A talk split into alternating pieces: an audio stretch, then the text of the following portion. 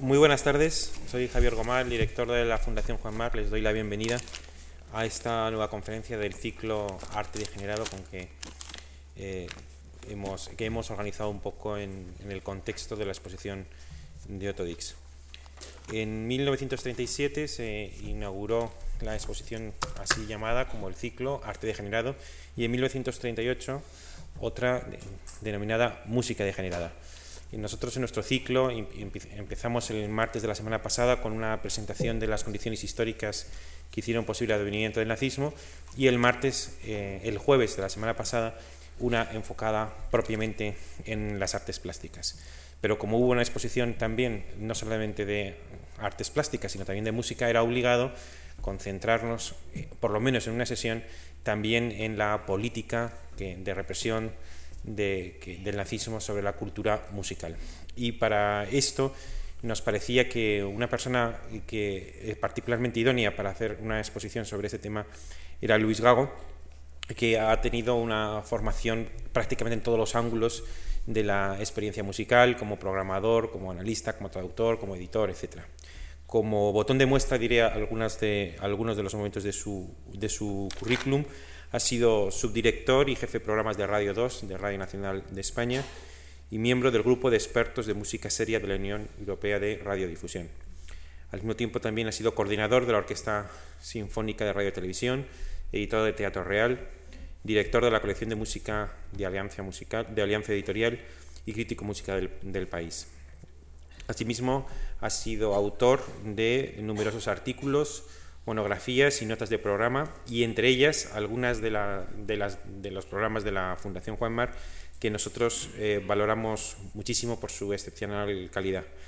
Es eh, traductor de muchos libros, sería prolijo enumerarlos, y de libretos de óperas y de oratorios. Actualmente, entre otras funciones, es editor de la revista Libros y director artístico del Liceo de Cámara, ambos de la Fundación Caja de Madrid simplemente les quería presentar al conferenciante de hoy y darle la más cordial bienvenida a Luis Gago. Gracias. Muchas gracias, Javier, y gracias a la Fundación March por invitarme y por acordarse de la música, que suele ser el pariente pobre en cualquier manifestación cultural multidisciplinar como la que se ha convocado aquí al hilo de, esta exposición estupenda de Otto Dix. Normalmente la música suele olvidarse, pero esta vez la música está presente y yo estoy muy contento de que, de que lo esté.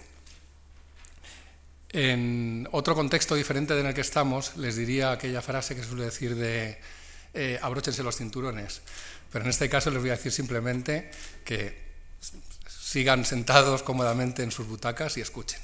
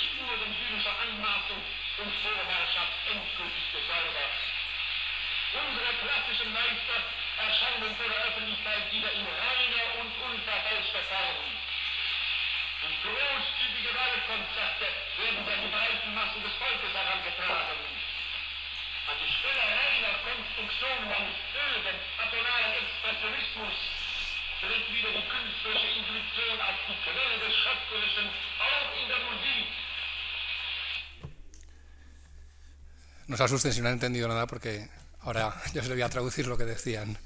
Pero me parecía que era una buena manera de, de comenzar esta conferencia por los motivos que ahora les voy a exponer. Quien hablaba, ahí lo ven, justamente ese día, 28 de mayo de 1938, Düsseldorf, Joseph Goebbels, ministro de propaganda del Tercer Reich. En el contexto que luego les voy a detallar. Antes, cuando todavía tenemos frescas sus palabras, o por lo menos el tono, la declamación con que las dijo, les voy a traducir exactamente el fragmento que acabamos de escuchar de aquel discurso de Goebbels el 28 de mayo de 1938 en Düsseldorf. Yo voy a utilizar un tono totalmente neutro, por supuesto. En estas horas festivas, dejemos vagar de nuevo la mirada hacia atrás, hacia un pasado ya superado que hoy se nos aparece casi como un sueño terrible. Apenas podemos ya imaginar que hubo un día en que todo esto fuera realidad, que hubo un día en Alemania, el país clásico de la música, en que fuera posible que nuestros propios grandes maestros se vieran deformados y ridiculizados por medio de la interpretación, que el ámbito de la música popular alemana estuviera dominado casi exclusivamente por elementos judíos, que la canción popular alemana experimentara una ofensiva trivialización, que se celebraran las orgías más tediosamente repugnantes y provocadoras que nuestros clásicos alemanes fueran transformados por el kitsch y el jazz, que las pálidas construcciones de los experimentos judíos ocuparan el lugar de la clara construcción de las líneas y de las melodías que van al corazón, que los festivales de música del anterior régimen, él dice Systemzeit, que es la manera en que los nazis se referían a la época de la República de Weimar,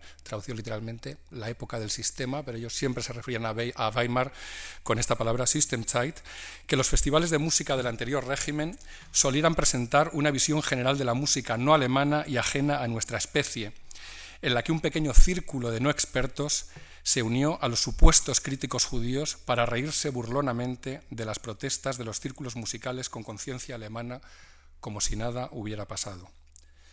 También se produjeron las, inevitables consecuencias. Al igual que la música se distanció del pueblo, el pueblo también se distanció de la música. Aquí el nacionalsocialismo ha operado un cambio. Con un poderoso embate erradicó los fenómenos patológicos del intelectualismo musical judío y dejó el campo libre para la creación sin trabas de los músicos y los artistas alemanes que ya no necesitan vivir en un temor constante ante las cobardes agresiones de la prensa sensacionalista, las intrigas de los editores y las camarillas de los directores de orquesta judíos. El poder del judaísmo ha quedado ya extirpado en el ámbito de la música alemana. La vida musical alemana ha quedado definitivamente limpiada de los últimos vestigios de la arrogancia y la hegemonía judías nuestros maestros clásicos vuelven a presentarse ante el público de una forma pura y auténtica. Se brindan grandes conciertos a las amplias masas del pueblo. En lugar de meras construcciones o de un güero expresionismo atonal, la intuición creativa vuelve a erigirse en la fuente de la actividad creadora también en la música. Hasta aquí la traducción del fragmento de esa alocución que dio Goebbels en Düsseldorf eh, justamente las fechas en las que muy cerca de allí, en, el, Kunstpalast de Düsseldorf, se estaba, eh, estaba teniendo lugar la exposición Arte de Musik a la que luego me referiré. A la que luego me referiré. Eh, creo que es bueno comenzar con este fragmento del discurso de Goebbels, porque Goebbels fue el principal responsable de la política musical del Reich. De él partieron las últimas decisiones y él fue el que sentó las bases de cómo tenía que ser no solo la creación musical alemana, sino de quiénes podían hacer música en el Reich y quiénes no podían hacerla. Pero si han escuchado este fragmento de, su discurso, habrán oído que realmente no dijo nada. Es decir, ni siquiera es buena propaganda. Goebbels, que era un maestro de la oratoria, que era una mente privilegiada, para la maldad, pero una mente privilegiada, eh, en el campo concreto de la música, su política se caracterizó fundamentalmente por las vaguedades, por mm, moverse siempre en terrenos difusos, salvo en algunos aspectos concretos que irán saliendo en el curso de la conferencia. En este mismo discurso, Goebbels, a manera de decálogo o de ideario, eh, expuso lo que él mismo denominó lo que tenían que ser los diez principios de la creación musical alemana. Eh, pocos días más tarde, esto era el 28 de mayo, si ven arriba, eh, en los comunicados oficiales de la Cámara de Música del Reich, en Berlín, el 1 de junio de 1938, es decir, solo cuatro días después de, este discurso, aparecieron publicados oficialmente estos así llamados, como viene ahí en el encabezamiento, los diez principios de la creación musical alemana. Después de este fragmento del discurso, en el que fundamentalmente las ideas principales que han escuchado son que Alemania es el país clásico de la música, una idea que ellos repetían hasta la saciedad, y referidas eh, eh, alusiones al judaísmo, el intelectualismo musical judío, el poder del judaísmo, la arrogancia y la hegemonía judías, y queriendo buscar como explicó muy bien Ferran Gallego en la, primera conferencia de este ciclo, la regeneración de la música alemana. Él lo explicaba muy bien en el sentido de que hay que enseñar qué es lo degenerado para poder regenerar. Pues bien, entonces uno piensa, después de esta locución y después de que lo, lo proclame oficialmente por escrito, mediante un órgano del Reich, dice, bueno, pues aquí en estos diez principios de la creación musical alemana sí que vamos a poder Mm, percibir y tener claros cuáles fueron las directrices eh, dictadas desde Berlín para la actividad musical en el Tercer Reich. Y estos diez principios, eh, no exhaustivamente, pero sí lo esencial, es lo que, lo que les quiero leer ahora. Eh, tiene una pequeña entradilla que dice, en su gran discurso político-cultural, con motivo de los días musicales del Reich en Düsseldorf, el ministro del Reich, el doctor Goebbels, expuso lo siguiente. Y aquí vienen esos diez principios. El primero, ningún programa, teoría, experimento ni construcción determinan la esencia de la música. Su esencia es la melodía. La melodía como tal eleva el corazón y vigoriza el alma. No está, por tanto, pasada de moda ni es censurable, y al poder recordarse fácilmente, es entonada por el pueblo. Segundo principio. No todos los tipos de música son adecuados para todo el mundo. Por ello, tiene también su razón de ser ese tipo de música ligera que ha sido acogida por amplias masas, especialmente en una época en que la jefatura del Estado tiene el deber de proporcionar al pueblo, en medio de las graves preocupaciones que esta época trae consigo, relajación, alivio y entretenimiento. Tercer principio. Como sucede con cualquier otra forma artística, la música nace de fuerzas misteriosas y profundas, enraizadas en el carácter nacional, lo que los alemanes llaman el Volkstum. Así, solo puede ser creada y administrada por los hijos del pueblo. El judaísmo y la música alemana son opuestos que por naturaleza se contradicen mutuamente. Richard Wagner, en soledad y valiéndose únicamente de sus propias fuerzas, libró en su día la batalla en contra de los judíos en la música alemana. Esta lucha sigue siendo aún nuestro deber primordial, que nunca hemos de abandonar. Pero lo está llevando a cabo no solo una persona sabia y genial en solitario, sino todo un pueblo. 4. La música es el arte más sensual de todos. Por eso habla más al corazón y a las emociones que a la razón. ¿Qué corazones pueden latir más rápido que los de las grandes masas, donde ha encontrado su verdadero hogar el corazón de una nación? Nuestros líderes musicales tienen por ello el deber indiscutible de permitir que la nación entera sea partícipe de los tesoros de la música alemana. 5. Para el ser humano musical, carecer de oído para la música equivale a estar ciego o sordo. Demos gracias a Dios por habernos concedido la gracia de escuchar música, de sentirla y de amarla apasionadamente. 6. La música es un arte que conmueve el alma en lo más profundo. Tiene el poder de aliviar el dolor y llenarnos de dicha. 7. Si la melodía es el origen de la música, de ello se deduce que la música para el pueblo no pueda quedar reducida a pastorales o corales. Siempre debe regresar a la conmovedora melodía como la raíz de su esencia. 8. No existe un lugar donde los tesoros del pasado se encuentren extendidos de forma tan rica e inagotable como en el campo de la música. Exaltarlos y acercarlos al pueblo es nuestra tarea más importante y gratificante. 9. En ocasiones el lenguaje de los sonidos es más convincente que el de las palabras. Los grandes maestros del pasado son, por tanto, los representantes de la verdadera majestuosidad de nuestro pueblo a quienes se considera adecuado reverenciar y respetar. Y décimo, en cuanto que hijos de nuestro pueblo son de este modo las legítimas majestades, en cuanto que hijos de nuestro pueblo, perdón, son de este modo las legítimas majestades, los grandes maestros, de nuestro carácter nacional, destinados en verdad por la gracia de Dios a preservar y aumentar la gloria y el honor de nuestra nación.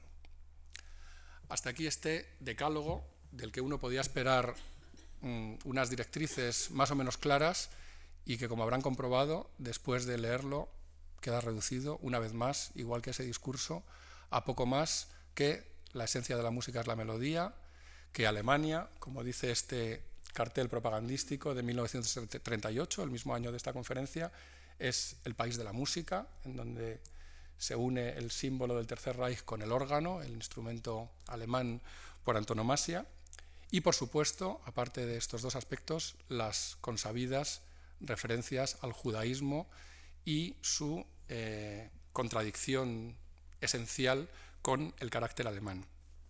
Un compositor austriaco, Gottfried von Einem, le preguntaron, siendo ya muy mayor, en 1994, dice, ¿qué música es la que querían los nazis que escribieran los compositores alemanes? Y von Einem dio una respuesta perfecta y dijo justo lo contrario de Schoenberg, música en Do mayor. Es decir, el preludio de los maestros cantores de Nuremberg de Wagner, Do mayor, radiante, melodía claramente recordable. Por eso los maestros cantores de Nuremberg, el preludio es la música asociada a las, a las grandes exhibiciones de poder del partido nazi en Nuremberg o a los grandes documentales de exaltación del régimen que realizó Leni Riefenstahl. Ya antes Wagner había dicho ideas similares. Wagner había dicho que la esencia alemana había de encontrarse en la música y Goebbels, como hemos dicho, incide siempre en las mismas ideas. La música es el arte más glorioso del legado alemán o, como afirmó en otro contexto, la música es la más alemana de las artes. En un régimen como el nazi era lógico que, teniendo un legado como el que tenían, lo utilizaran al máximo para resaltar la superioridad que ellos defendían de la raza aria.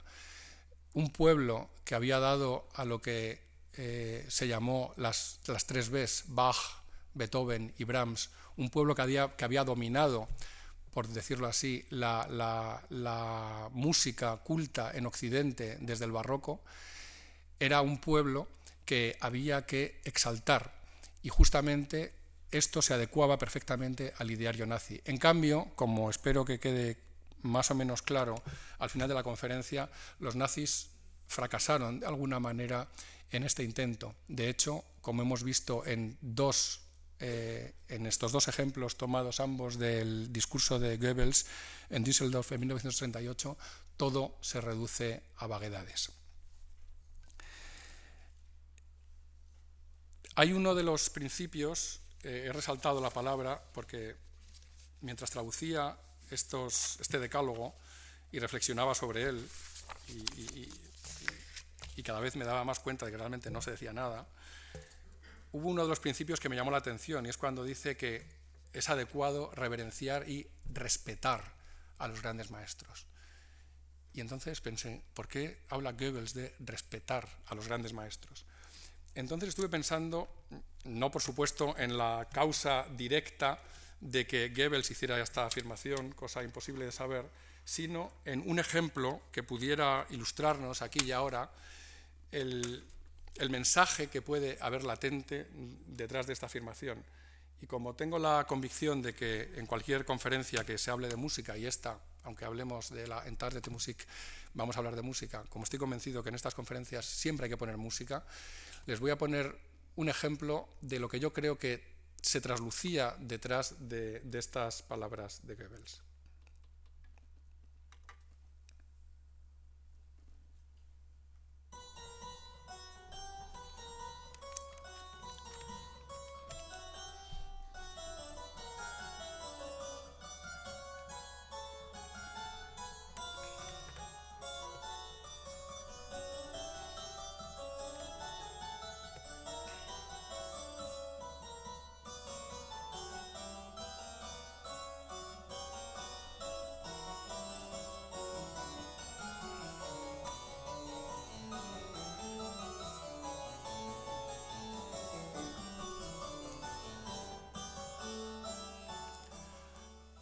Etcétera. Como muchos de ustedes sabrán, esta es una fuga del clave en temperado de Bach, en concreto la fuga en do menor, aquí, la fuga en do menor del primer libro del clave en temperado. Esta música le encantaría a Goebbels, sin ninguna duda, a mí también. ¿eh? Y ahora vamos a escuchar lo siguiente.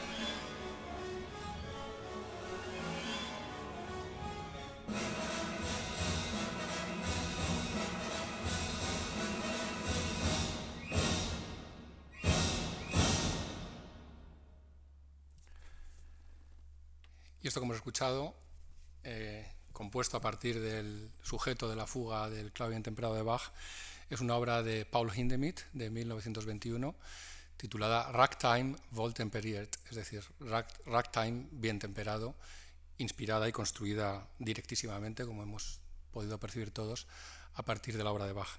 Quizá no en esta obra, por supuesto, pero quizá en esto es en lo que pensaba eh, Goebbels cuando habló de que hay que respetar a los clásicos, porque sin duda ninguna, desde su punto de vista, esto era una falta de respeto total hacia la figura y la música de Bach.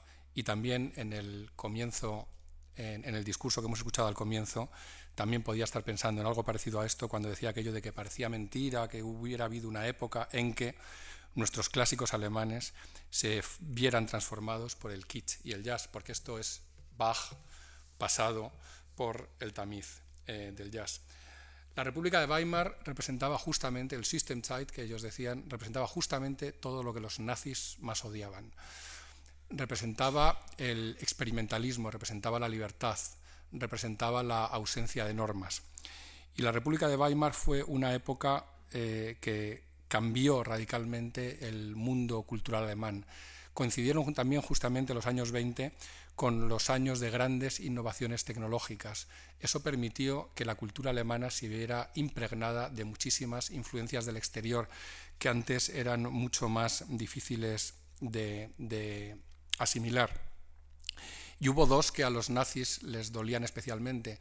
Uno es lo que ellos llamaban la Amerikanisierung, la americanización de la cultura alemana, y otro era la Vernegerung, difícil de traducir algo así como la negroización de la cultura alemana. Es decir, esta influencia venida de América de la música negra, del jazz, una música libre y sin trabas por antonomasia, eran cosas que realmente les horrorizaban. Pensaban que, que el lugar de las canciones populares alemanas con esas melodías que llegan al corazón, como quería Goebbels, se habían visto sustituidas por las canciones negras en inglés que contravecían absolutamente el espíritu alemán. Y en el Berlín de los años 20 coincidieron también muchos de los más grandes músicos de aquel momento. En Berlín en los años 20 estaban en activo Ferruccio Busoni, Franz Schrecker, Arnold Schoenberg, que fue el sucesor de, de, Busoni en la Academia Prusiana de las Artes, Paul Hindemith, al que acabamos de escuchar, Kurt Weill, Hans Eisler, Ernst Toch o Ernest Krenek, al que luego me referiré más adelante. También estaban en activo en Berlín entonces muchos de los mejores directores de orquesta del mundo.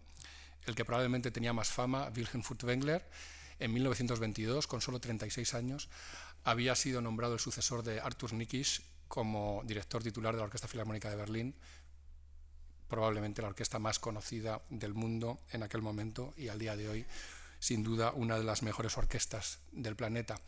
Pero había otros directores también que, al contrario que Furtwängler, que era por decirlo a la manera nazi, ario, había muchos directores de orquesta judíos trabajando en el Berlín de entonces. Por ejemplo, Erich Kleiber trabajaba entonces en la Ópera de Berlín. Allí estrenó en 1925 el Wozzeck de Alban Berg, una de las óperas míticas del siglo XX. También estaba en activo eh, Bruno Walter y también estaba trabajando en Berlín en la, en la efímera Kroll Oper que mm, estuvo abierta solo de 1927 a 1930 Otto Klemperer. Eh, el problema que tuvieron, problema entre comillas, el problema que tuvieron los nazis es que en el ámbito de la música no contaron con un compositor eh, que encarnara eh, los valores que defendía Goebbels o que encarnara el espíritu nazi, como si lo tuvieron, por ejemplo, en el campo del cine con Leni Riefenstahl o como lo tuvieron también en el campo de la arquitectura con Albert Speer. En el campo de la música, ningún compositor desempeñó ese papel. Había tres candidatos posibles para desempeñar ese papel eh, en, el Reich. Eh, el primero, naturalmente por edad, era Richard Strauss. Richard Strauss era el decano de los compositores alemanes y de cara al exterior, sin duda era el compositor alemán más conocido y el que podía haber desempeñado un papel semejante al que desempeñaron Speer o Leni Riefenstahl en otros ámbitos culturales. Sin embargo, Strauss nunca desempeñó ese papel. Colaboró con el régimen, por supuesto, por razones mm, comprensibles de alguna manera y en las que luego también abundaremos si hay tiempo. Eh, otro candidato natural era Paul Hindemith. Pero Paul Hindemith ya llevaba muchos pecados adheridos desde la época de la República de Weimar. Obras como esta, como su suite 1922 para piano, que también tenía influencia del jazz, y de cara a los nazis, eh, Hindemith era un moderno, era un modernista. Y luego además tenía otro pecado que era casi incluso peor que coquetear con el jazz, y es que su mujer era judía. Y eso era una cosa que no se perdonaba fácilmente en el Tercer Reich, aunque tú fueras ario 100%. Y el tercer candidato para haber desempeñado ese papel era Hans Fitzner.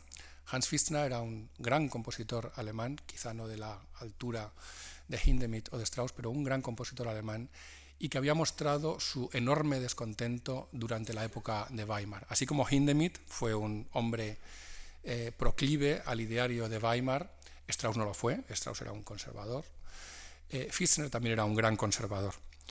Fitzner er, era de los que pensaba que la Primera Guerra Mundial, la derrota posterior, el Tratado de, Versalles, las condiciones impuestas a Alemania, habían sido una auténtica catástrofe nacional y que esta influencia de culturas foráneas eh, ponían en peligro realmente la preservación de la identidad nacional alemana. En 1921, en plena época de Weimar, eh, Fitzner compuso una obra eh, titulada Von Deutscher Seele, es decir, del alma alemana. No era propaganda esta obra, no era propaganda a la manera nazi o lo que pudiera derivarse de este título, sino que era realmente una reflexión profunda sobre lo que era la esencia alemana que él veía correr peligro después de la terrible derrota de la Primera Guerra Mundial y de la crisis económica, social y de todo tipo que se estaba viviendo en los años 20.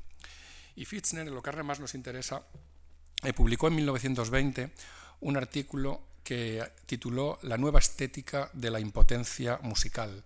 En este artículo Fitzner hablaba del caos atonal de la música moderna y de un término que también encontramos frecuentemente en los escritos sobre música y sobre cualquier manifestación cultural en realidad, la, música estaba llena de lo que él llamaba el bolchevismo.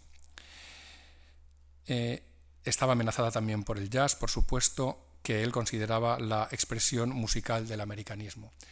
Y Fitzner, en cambio, tampoco fue esa figura, esa enseña que hubiera necesitado de cara al exterior y de cara al interior también el régimen nazi. Eh, Hitler no era muy no se sentía muy cercano a la, a la, obra de Fitzner y al igual que Strauss y al igual que Hindemith ninguno fueron miembros de facto del partido nazi.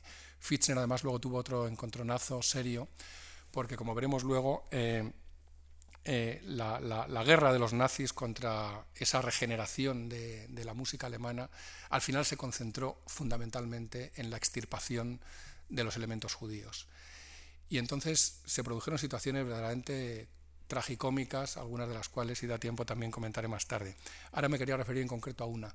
Eh, Mendelssohn era un compositor, un gran compositor, uno de los grandes compositores de la tradición alemana. No era una de esas tres Bs, porque su apellido empezaba por M, pero si hubiera empezado por B su apellido, el segundo empezaba, su apellido eh, germánico Bartoldi, sino que empezaba por M, hubiera formado parte de las B sin duda ninguna, porque méritos le sobraban pero Mendelssohn era de origen judío también. Recordemos su abuelo, Moses Mendelssohn, fue el epónimo del, del Nathan el Sabio de, Lessing. Y los nazis no podían permitir que un músico de origen judío entronizarlo a la condición de gran compositor alemán.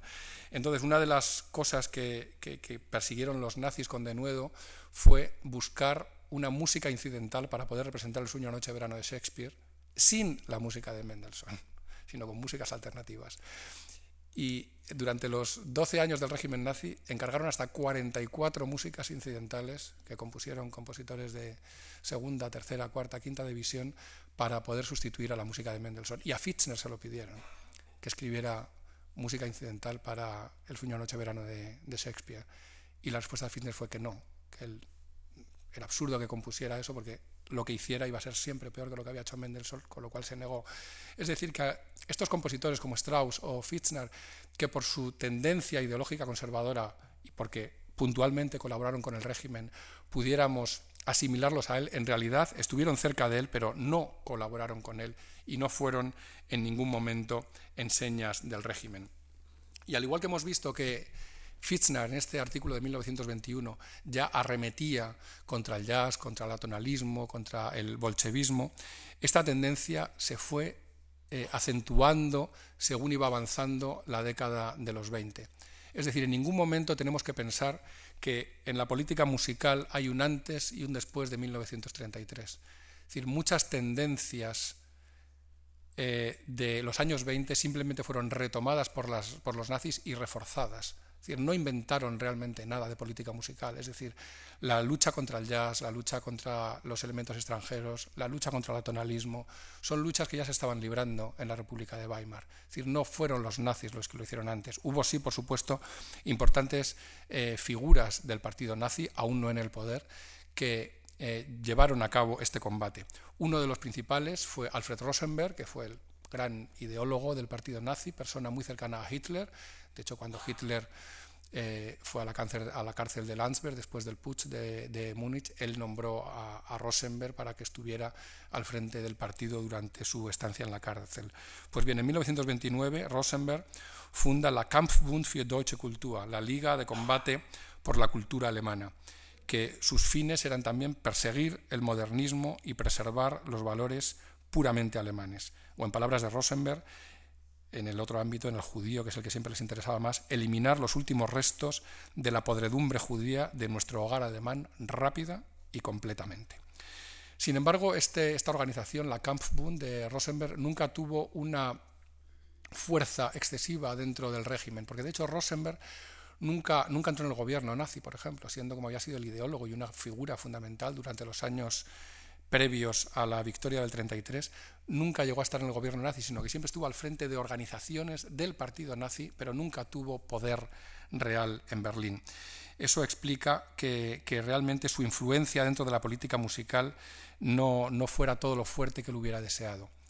Y luego, por otra parte, eh, la Kampfbund tampoco tenía una dirección central unificada en Berlín, sino que era la típica organización del partido con, con pequeños jefes locales y provinciales que según cada uno, pues cada uno iba dictando normas en su, o imponiendo directrices en su pequeño feudo sin que realmente hubiera una dirección central.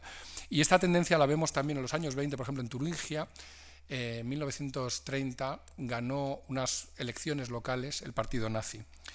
Y al frente de, la sección del partido nazi en Turingia estaba un personaje al que nos vamos a encontrar posteriormente al hilo de la exposición Entartete Musik de Düsseldorf del 38, Hans Severus Ziegler, que promulgó un decreto que él tituló Contra la cultura negra y prohibió la interpretación pública en Turingia de jazz y de las obras de Krenek, de Stravinsky y de Hindemith, al que, a los que tildaba los tres de bolcheviques musicales.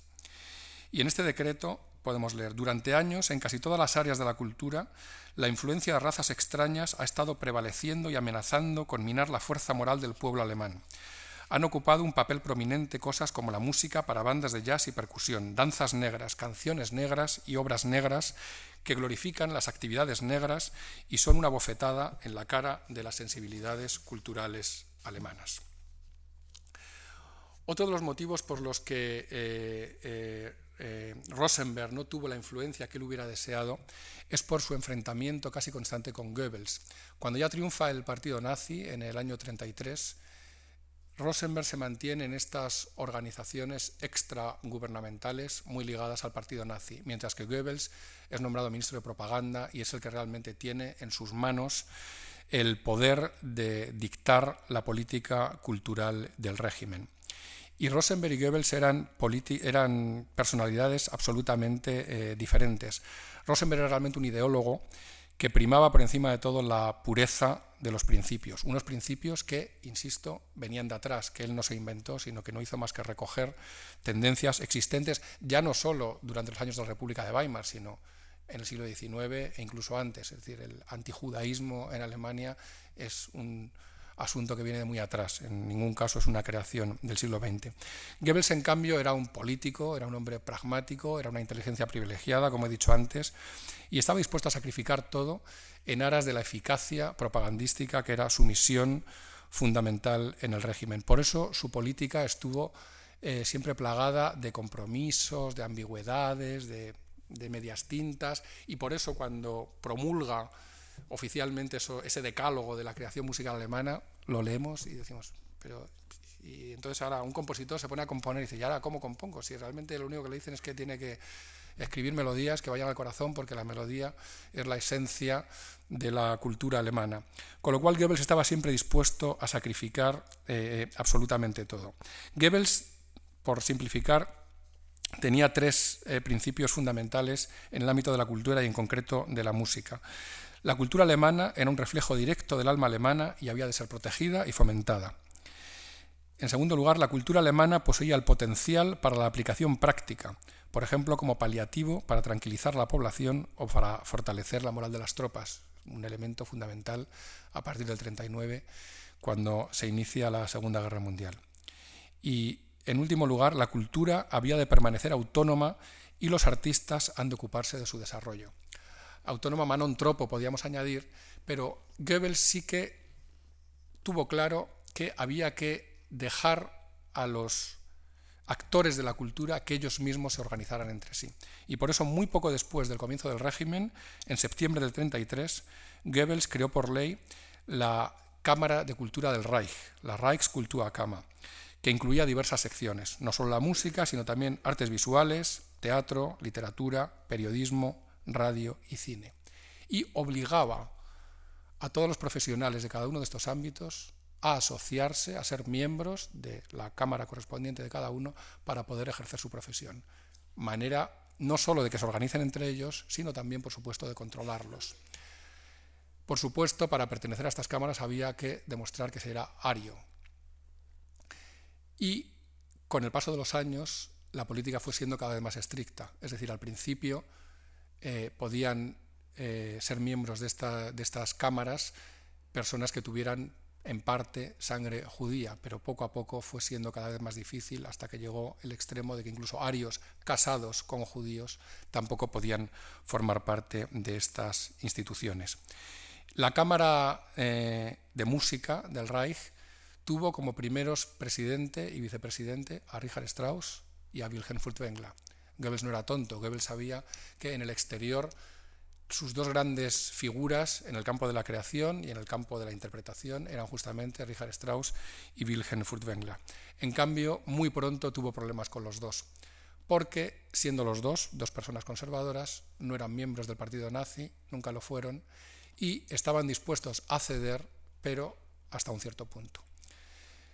Eh, Strauss, por ejemplo, tuvo su principal problema muy poco después, en 1935, cuando él compuso su ópera Die Schweigsame Frau, La mujer silenciosa, con libreto de Stefan Zweig, judío. Y él se empeñó en que fuera así. Y el régimen se lo prohibió y él se empeñó en que fuera así. Un nazi puro no colabora en una obra como una ópera con un libretista judío. A pesar de todo, la ópera se estrenó en Dresde, Hitler se negó a asistir al estreno y a las pocas representaciones, a la tercera representación creo, la obra se eh, suspendió. Y justamente entonces, el 17 de junio del 35, Strauss escribe una carta a Zweig lamentándose de este episodio y diciéndole que él en realidad actúa cuando ejerce su cargo de director de la Cámara de Música del Reich, que él no cree en los principios nazis, que él se limita a fingir y que haría lo mismo con un régimen ideológico absolutamente opuesto, que su que su mentalidad, llamémoslo así, es puramente práctica y que no quiere ir más allá. Esta carta la intercepta la Gestapo, acuden a casa de Strauss, le dicen que dimita inmediatamente, alegando su edad. Strauss era un anciano, tenía más de 70 años, y entonces Strauss dimite del cargo de presidente de la Cámara de Música del Reich.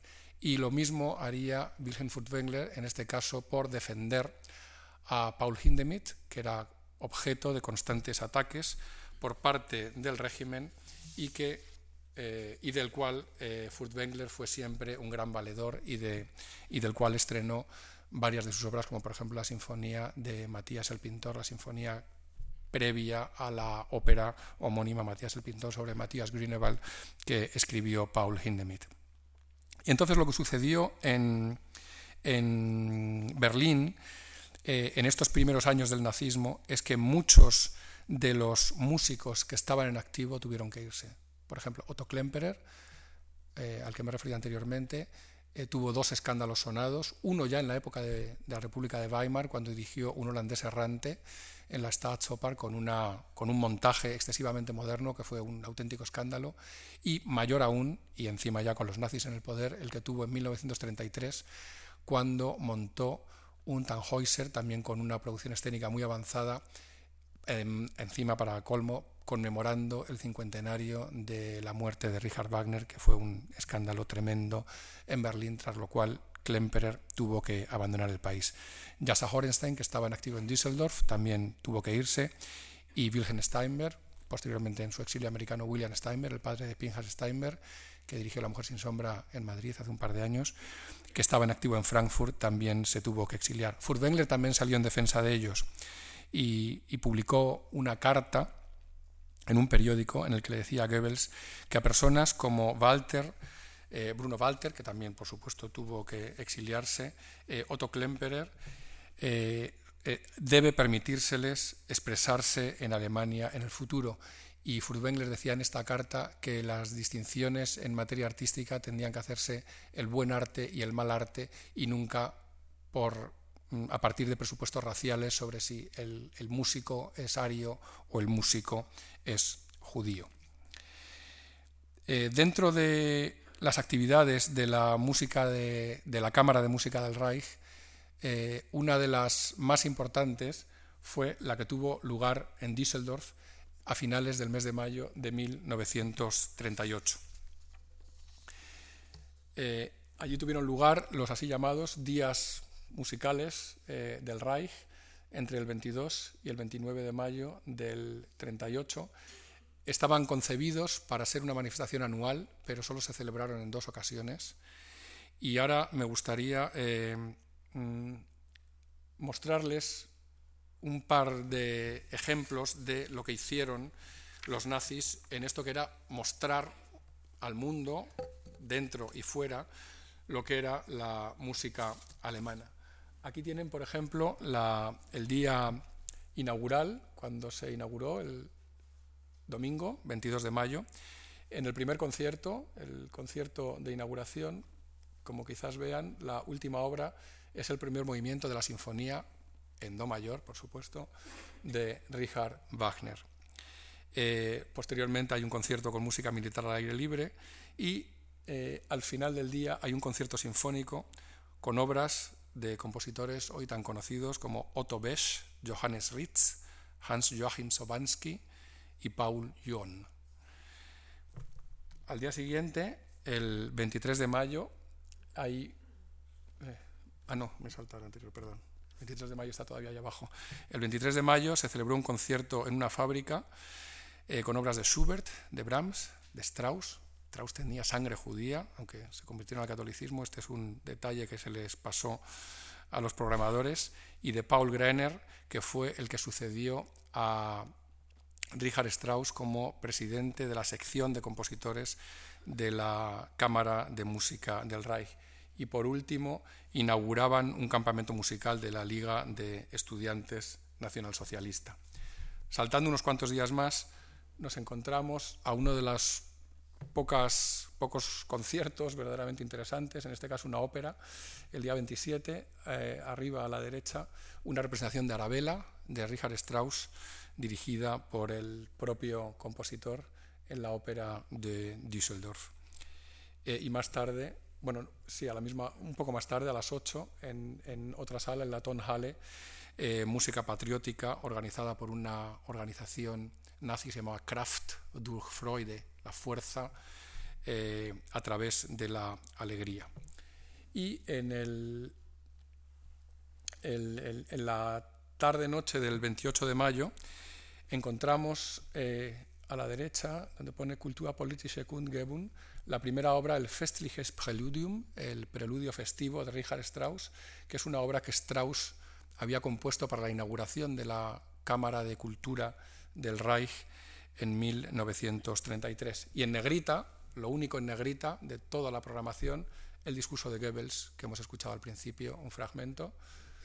Ven que ahí discurso del señor ministro del Reich, Dr. Goebbels, y luego himnos nacionales. Justamente en ese contexto es en el que se produjo el discurso de Goebbels y ese decálogo de la música alemana que les he leído al principio.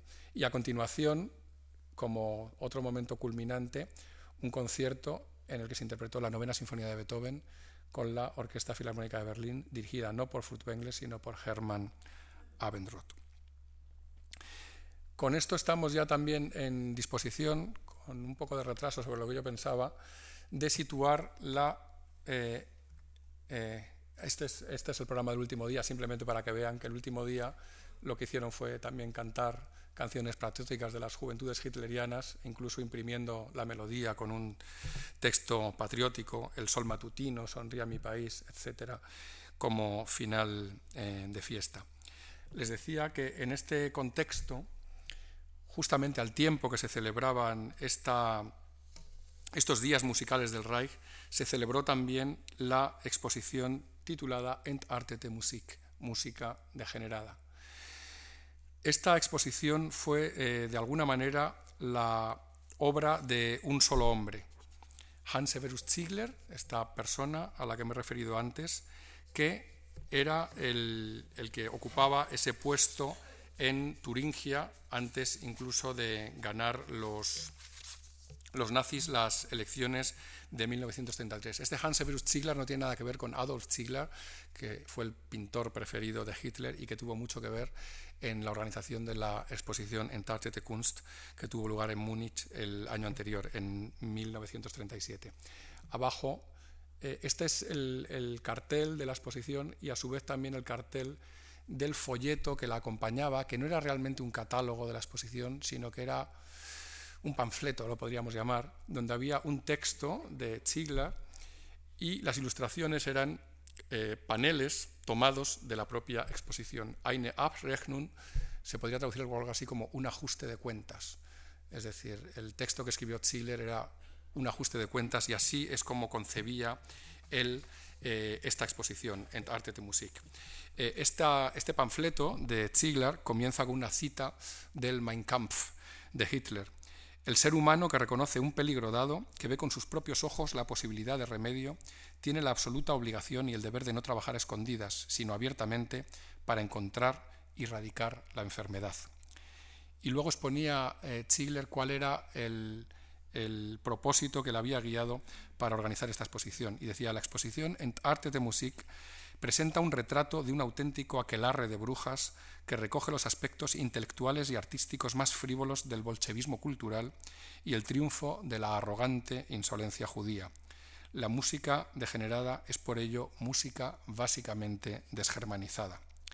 La exposición iba a ayudar a los que a ella acudieran a aclarar las cosas para las generaciones futuras, de modo que los músicos creadores en Alemania vuelvan a poder respirar, vivir y trabajar libremente en una atmósfera limpia. En otro momento afirma, como la atonalidad tiene su base en el Tratado de Armonía de Schoenberg del judío Arnold Schoenberg, declaro que se trata del producto del espíritu judío. Y a continuación lanza un anatema. Quien coma de él morirá de Franz Schrecker, uno de estos compositores activos en el Berlín de los años 20 y que ya había muerto en 1934, afirma, fue el Magnus Hirschfeld, un famoso sexólogo de la época y defensor de la homosexualidad, de los compositores de ópera. No hubo ninguna aberración patológico-sexual a la que no le pusiera música. Esta exposición, sin embargo, fue un fracaso. Cerró antes de lo previsto, de hecho solo pudo visitarse entre el 24 de mayo de 1938 y el 14 de junio. E incluso Goebbels eh, lanzó eh, en Berlín la orden de que no tuviera una gran cobertura de prensa, al contrario de la exposición Entartete Kunst, que tuvo una gran cobertura de prensa y que había sido inaugurada por Hitler. Hitler no apareció en Düsseldorf y Goebbels solo apareció para dar este discurso del 28 de mayo. La exposición fue un fracaso porque era una exposición chapucera. Era una exposición que hizo prácticamente en solitario Hans Severus Ziegler, que ni era músico, ni tenía grandes conocimientos de música, sino que lo único que tenía era un gran odio acumulado y unos principios nacionalsocialista marcados a sangre y fuego en su cerebro. En esta exposición se podían oír ejemplos de música degenerada en discos de gramófono. Había seis pequeños puestos en los que apretando un botón la gente podía comprobar con sus propios oídos cuán degenerada era la música que sonaban en esos gramófonos. Y entre los paneles de la exposición había dedicado al jazz, dedicado a las actividades musicales y a la crítica en la República de Weimar, la política musical de la República de Weimar estuvo dirigida por Leo Kestenberg, que era un judío de origen húngaro que había sido alumno de Busoni y que fue una bestia negra para los nazis y que rápidamente tuvo que exiliarse, por supuesto. Otro panel estaba dedicado a las revistas de música contemporánea como Die Musik, Ambrug o Melos, a teóricos de la atonalidad. Ahí estaba expuesto el Harmonie Lege de Schoenberg o los Unterweisung in Tonsatz de Hindemith. Y había partituras propiamente las partituras de los compositores tan odiados por Ziegler y supuestamente degenerados como Arnold Schoenberg, Stravinsky, Hindemith, Kurt Weill, Krenek, Schrecker, Hans Eisler, Alban Berg, etc. Me gustaría mostrarles algunos de esos paneles, es decir, esto que ven aquí aparece reproducido en ese folleto de Ziegler, pero es lo que podían ver la gente de la exposición. Es decir, esto no es un resumen, es lo que había. la exposición muy didáctica no era. Por ejemplo, en este panel podemos leer dos prominentes pioneros del bolchevismo musical. Adolf eh, Weissmann, autor de Musik in der Weltkrise, la música en la crisis mundial. Adolf Weissmann era con toda seguridad una persona absolutamente desconocida para los visitantes de la exposición, era un crítico y musicólogo judío. Y debajo un dibujo de Heinrich Strobel, del que se dice que hizo de la revista Melos, una de estas revistas dedicadas a la música contemporánea, el lugar de encuentro de todas las puñaladas contra lo alemán en la música y que quería hacer historia como vanguardista, entrecomillado, del bolchevismo artístico judío. Strobel era el director de la revista Melos y fue el autor de la primera, del primer estudio serio sobre la música de Hindemith. Y reparen también en los pequeños paréntesis que hay debajo de los lemas que acompañan a los dibujos, porque eh, Ziegler quería dejar muy claro que estos dos dibujos o caricaturas habían sido hechos por judíos también. Y decía el nombre de los dos judíos que habían hecho los retratos de Weissmann y de Strobel. La gran bestia negra de la exposición, Arnold Schoenberg. Eh, de Arnold Schoenberg hay una cita también de un, de un musicólogo judío, Sigmund Pislin, lo que pone abajo entre paréntesis es eso, el literato musical judío Sigmund Pislin sobre el judío Arnold Schoenberg. Y lo que dice la cita de Pislin es, Schoenberg pertenece a las naturalezas colombinas. Él abrió la música a nuevos mundos expresivos, melancolías semi-reprimidas, temores balbuceantes, presentimientos en los que los ojos se dilatan hasta reventar, histerias que viven con todos nosotros y un sinnúmero de convulsiones. Todo se convierte en sonido. Pislin escribió esto como un elogio, lógicamente, pero a Ziegler le parecía que era tan detestable lo que hizo Schoenberg que en lugar de pensar en algo propio dijo, esto me sirve. Y entonces lo puso. Esta frase de Pislin a mí me, recuerda a Erwartung, ese monodrama de Arnold Schoenberg, en el que una mujer enloquecida en medio de un bosque por la noche busca a su amado, que, que, al que al final encuentra muerto en medio del bosque. Esa obra que Adorno definió muy acertadamente como el registro, el registro sismográfico de un shock eh, traumático. No sé si queda. Sí, este es otro, otro panel muy interesante porque enlaza directamente lo que estamos hablando aquí con lo que habló Valeriano Bozal el pasado jueves. En el titular de arriba podemos escuchar, podemos leer arte degenerado y música degenerada de la mano.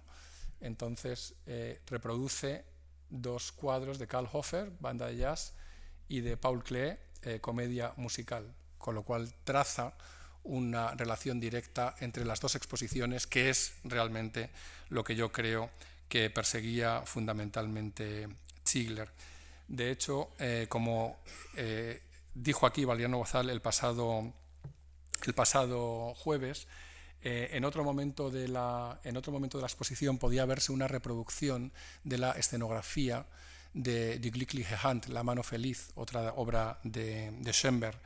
Y el pie de ilustración, que se puede leer, esta no la he traído, eh, afirmaba Ziegler, desintegración no solo en la música, sino también en la escena. Oskar Schlemmer, de la Bauhaus, la Bauhaus, otra bestia negra de los nazis, llamó paisaje a esta escenografía de la fantasía de manicomio de Schoenberg de Glückliche Hand. La escenografía de Schlemmer era un dibujo geométrico, no figurativo, que para Ziegler, por supuesto, le parecía una aberración y explotaba así la idea que quedaba muy marcada en la exposición en Tartete Kunst, como dijo Valeriano, en la que los nazis asociaban el arte degenerado, es decir, el arte moderno, al arte de los enfermos mentales, de los locos, con lo cual trazaban un parentesco en el que difamaban a este arte como diciendo, si al fin y al cabo los enfermos mentales y los locos cuando pintan lo hacen exactamente igual que ellos. Eh, como yo voy mucho tiempo hablando y encima voy mal de tiempo para las cosas que les quería contar, vamos a hacer una pequeña, un pequeño interludio musical para empezar a afrontar rápidamente el final de la conferencia.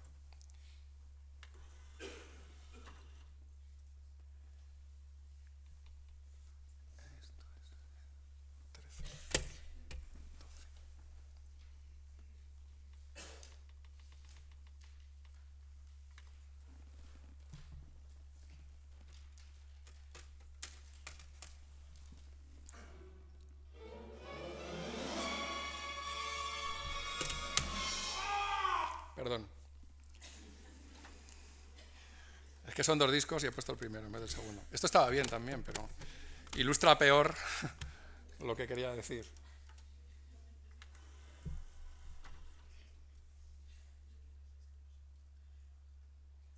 Ese grito tampoco era muy melódico.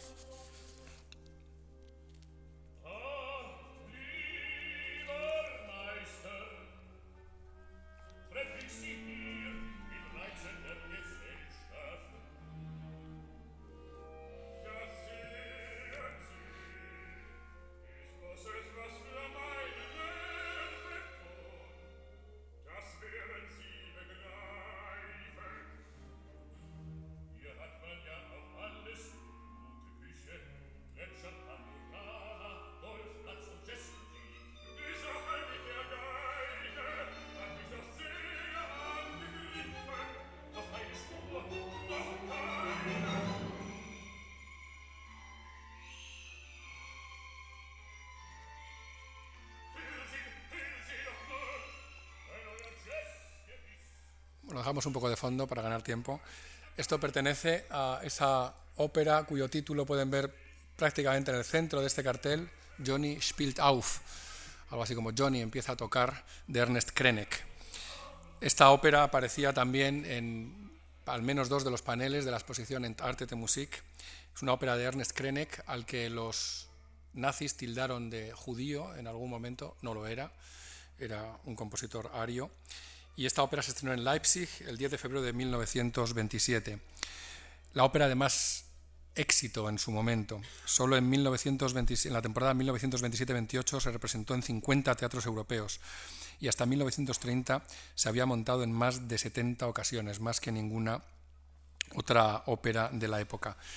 Eh, en Viena, de ahí procede este cartel, hubo manifestaciones tremendas delante de la ópera para que no se representara. Eh, lo que se puede leer ahí arriba, Unsere Staatsoper, es decir, nuestra ópera del Estado, nuestra ópera del Estado, ha caído víctima de un vergonzoso mancillamiento judío negro. Gran manifestación de protesta, podemos leer abajo. Eh, Krenek tuvo el atrevimiento de escribir una ópera en la que por primera vez en la historia se utilizaba el jazz. En varios momentos de Johnny Spieltauf puede escucharse música de jazz. Un jazz descafeinado, un jazz pasado por el tamiz clásico, pero jazz al fin y al cabo. Y Johnny Spieltauf representaba también muchos de los valores que los, que los nazis detestaban. El protagonista o coprotagonista, habría que decir, era un violinista negro que venía de Kansas. El, su, alter ego, o el, personaje al que se enfrenta es Max, un compositor europeo, y la ópera en realidad trata sobre esta dicotomía entre el compositor europeo que reflexiona sobre la creación, sobre la soledad de la creación. Al comienzo de la ópera, Max aparece en lo alto de un glaciar, con el nuevo mundo, con Johnny que viene con su violín tocando en una banda de jazz. Y esta dicotomía realmente lo que quería expresar Krenek Johnny Spieltaus es una ópera extraordinaria, absolutamente extraordinaria. Pero la gente se quedó con el elemento del jazz, con los elementos más pegadizos, hay incluso un tango, y el jazz aparece en varios eh, momentos de la ópera. Era un prototipo muy claro de lo que entonces se llamó la Zeitoper, la ópera contemporánea, la ópera que reflejaba los valores del momento. Y de hecho, a lo largo de, Johnny Spieltauf, eh, puede escucharse la radio, de hecho, había elegido este ejemplo porque justamente lo que hemos escuchado al principio, esa música como de banda de jazz, eh, se está oyendo desde la radio, por eso sonaba un poco en la distancia, en la lejanía. Pues en Johnny Spieltauf aparece la radio, aparece el automóvil, aparece el teléfono y la última escena tiene lugar en una estación de tren. Es decir, elementos todos absolutamente contemporáneos. Había pensado eh, poner el siguiente ejemplo musical, que además era muy divertido, pero no da tiempo porque es tarde, eh, para reflejar un poco cuál fue la política musical de los nazis con respecto al jazz, que fue una política también ambigua tampoco se, implementaron métodos estrictos para la prohibición del jazz. Es decir, se, tuvo una, política de, doble rasero. Y el ejemplo que quería poner era un grupo de jazz creado por el Reich, que se llamó Charlie and His Orchestra, que era con un cantante alemán, pero que cantaba en inglés, donde utilizaban eh, músicas de jazz, de swing sobre todo, de mucho éxito en la época, que empezaban con el texto original, pero a la que luego le metían un texto panfletario.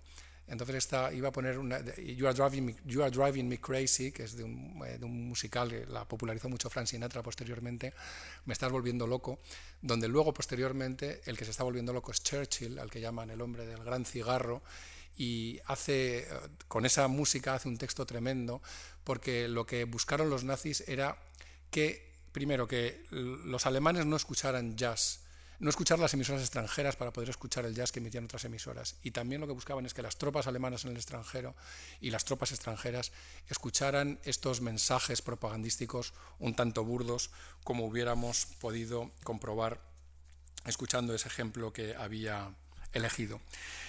Eh, lo esencial realmente de la política musical nazi, como espero que haya quedado vagamente claro desde el comienzo de la conferencia, fue extirpar los elementos judíos de la música, pero los nazis se encontraron con problemas que rozan el absurdo. Por ejemplo, ¿qué hacer con los oratorios de El Sajón Händel que tenían por protagonista el Estado de Israel? Por ejemplo, Israel en Egipto o Judas Macabeo, donde se entronizaban a personajes judíos. ¿Qué hacer con músicas de arios como eh, el, Canto del Cisne, el, último grupo de canciones de Franz Schubert, o el Dichta Liebe de Schumann, que partían de poemas de un judío como Heinrich Heine. Al hilo, por ejemplo, de estos ciclos de, canciones de Schubert o de Schumann sobre poemas de Heine, un musicólogo adicto al régimen Karl Blessinger salió de la encrucijada de la siguiente manera. Estos maestros no reconocieron la mueca del judío y por tanto los ignoraron en sus maravillosas composiciones. Pero aunque no consigamos percibir el choque entre el espíritu del texto y el espíritu de la música en estos ejemplos, no hay ningún motivo para apartarlos de nuestro repertorio. Lo que sigue siendo siempre decisivo para nosotros es que siempre que escuchamos un Liz así, no es Heine quien nos habla, sino Schubert y Schumann. Es decir, Heine, el judío, lo dejamos de lado, aunque sean sus poemas los que realmente escuchamos. Eh, esto es un. En el, en, el, en el, trozo que hubiera querido dedicar a la política sobre el jazz, esto es de la exposición en Tarte de Musik. Ven qué cosa tan primaria es decir, un cuadro donde se pone jazz abajo escrito en la pared, ritmo de jazz, ningún mensaje realmente, ninguna idea profunda o con sustancia detrás, sino una exposición como de instituto. Esto es, procede de las leyes raciales de Nuremberg para que vean hasta qué punto les obsesionó a los, a los nazis quién tenía sangre judía y quién no, qué matrimonios estaban prohibidos y cuáles no. Lo que pone zulesi, que eso quiere decir permisible, verboten quiere decir prohibido, y según el grado de negro que haya en los círculos es el grado que tienes de sangre judía. También hubiera querido hacer una mención breve a que los judíos pudieron trabajar realmente dentro de pequeños guetos dentro de las ciudades alemanas, por ejemplo como este en Berlín, se llamaban Jüdische Kulturbund, es decir, Liga Cultural Judía. Este es un, cartel de ellos. También esto lo permitieron los nazis para intentar mostrar al mundo que eh, permitían realmente la creación musical de los judíos y habrán echado ustedes en falta a Hitler en toda esta exposición. Y es que Hitler se mantuvo realmente muy al margen de la política musical. A Hitler le interesaba mucho más el cine, le interesaban las artes visuales, de la música se mantuvo apartado. A Hitler realmente solo le importaba Wagner, que era su gran ídolo y al que en algún momento definió como mi único predecesor. Esta fotografía está tomada en la Festspielhaus de Bayreuth el día que el Führer cumplía 50 años. Así se adornó la fachada del teatro que construyó Wagner el día del cincuentenario de Hitler.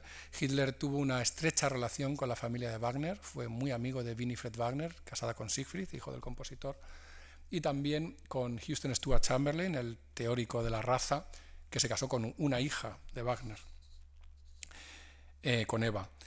Y Goebbels en algún momento afirmó que la música de Richard Wagner conquistó el mundo porque era conscientemente alemana y no deseaba ser ninguna otra cosa.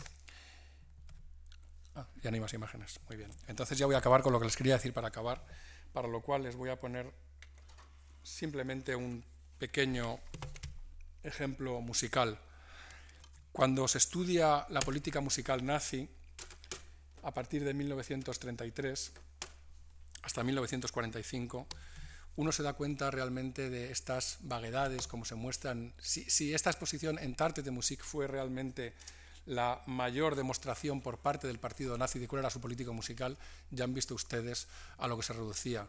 Si, ese decálogo de Goebbels era el que tenía que marcar las directrices de cómo tenían que componer los compositores alemanes eh, sensibles al ideario nazi, ya han visto ustedes que también se reducían a una serie de vaguedades lo, terrible que hicieron los nazis, y mientras voy a poner esa música que les he prometido,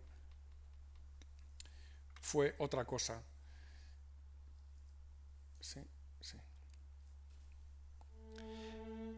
Esta exposición eh, en Tartete Musik se repuso en Düsseldorf, en el mismo lugar en el que se puso originalmente a los 50 años, en 1988.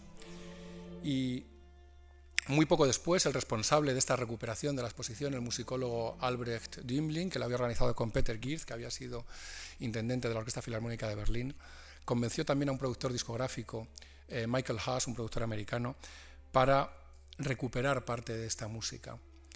Y entonces en el sello discográfico Decca, un sello británico, salió una colección que se llamaba así, Entartete Musik. Ahí fue cuando se grabó por primera vez eh, Johnny Spieltauf, del que les he expuesto este es un fragmento. Entonces ven que aquí en el lateral viene Entartete Musik y el lema que viene debajo es Música suprimida por el Tercer Reich.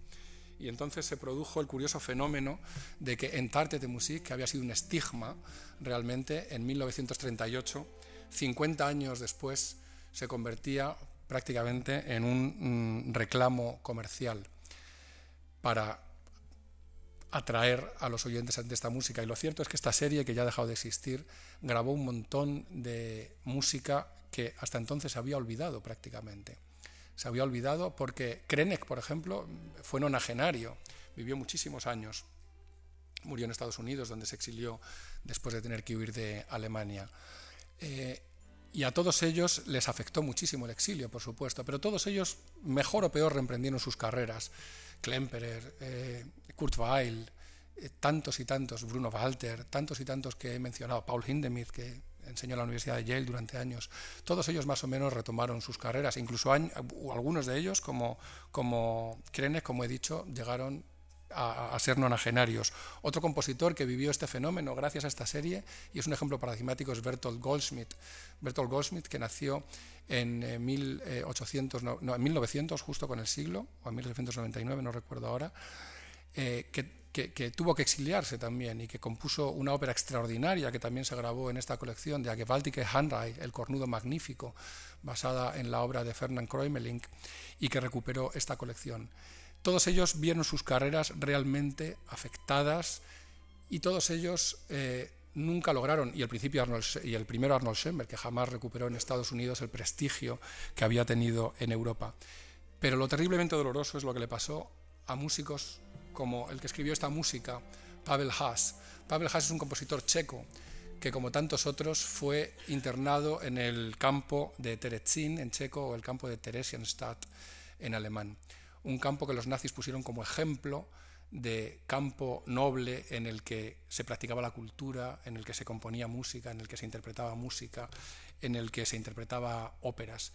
Pero Theresienstadt era un gran fraude, era una fachada, era un tránsito, un campo de tránsito antes de ir a Auschwitz. Y Pavel Haas, como Hans Krasa, como Víctor Ullmann, otro compositor extraordinario, autor de la ópera de Arkaisen von Atlantis, todos ellos fueron trasladados de Theresienstadt en 1944 y todos ellos murieron en Auschwitz.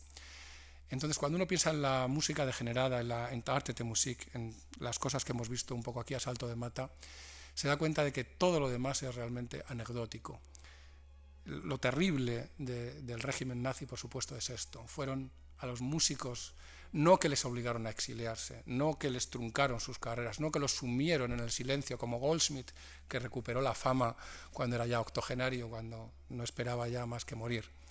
Lo terrible del régimen nazi fueron a los miles, cientos de miles, el número incalculable de músicos que ya eran grandes músicos como Pavel Haas o como músicos que iban personas que iban a ser grandes músicos, niños dotados de un talento extraordinario que murieron de hambre, que murieron en las cámaras de gas de los campos de exterminio. Esto es lo realmente terrible de la Entarte Musik. La degeneración realmente está ahí. No en la música que prohibieron, porque la prohibieron chapuceramente y porque siempre había excepciones y maneras de salir y maneras de buscar meandros como en el jazz, sino la música que no llegó a nacer. Ese es el aspecto terrible e inolvidable y la gran lección que tenemos que aprender al estudiar este tema. Muchas gracias.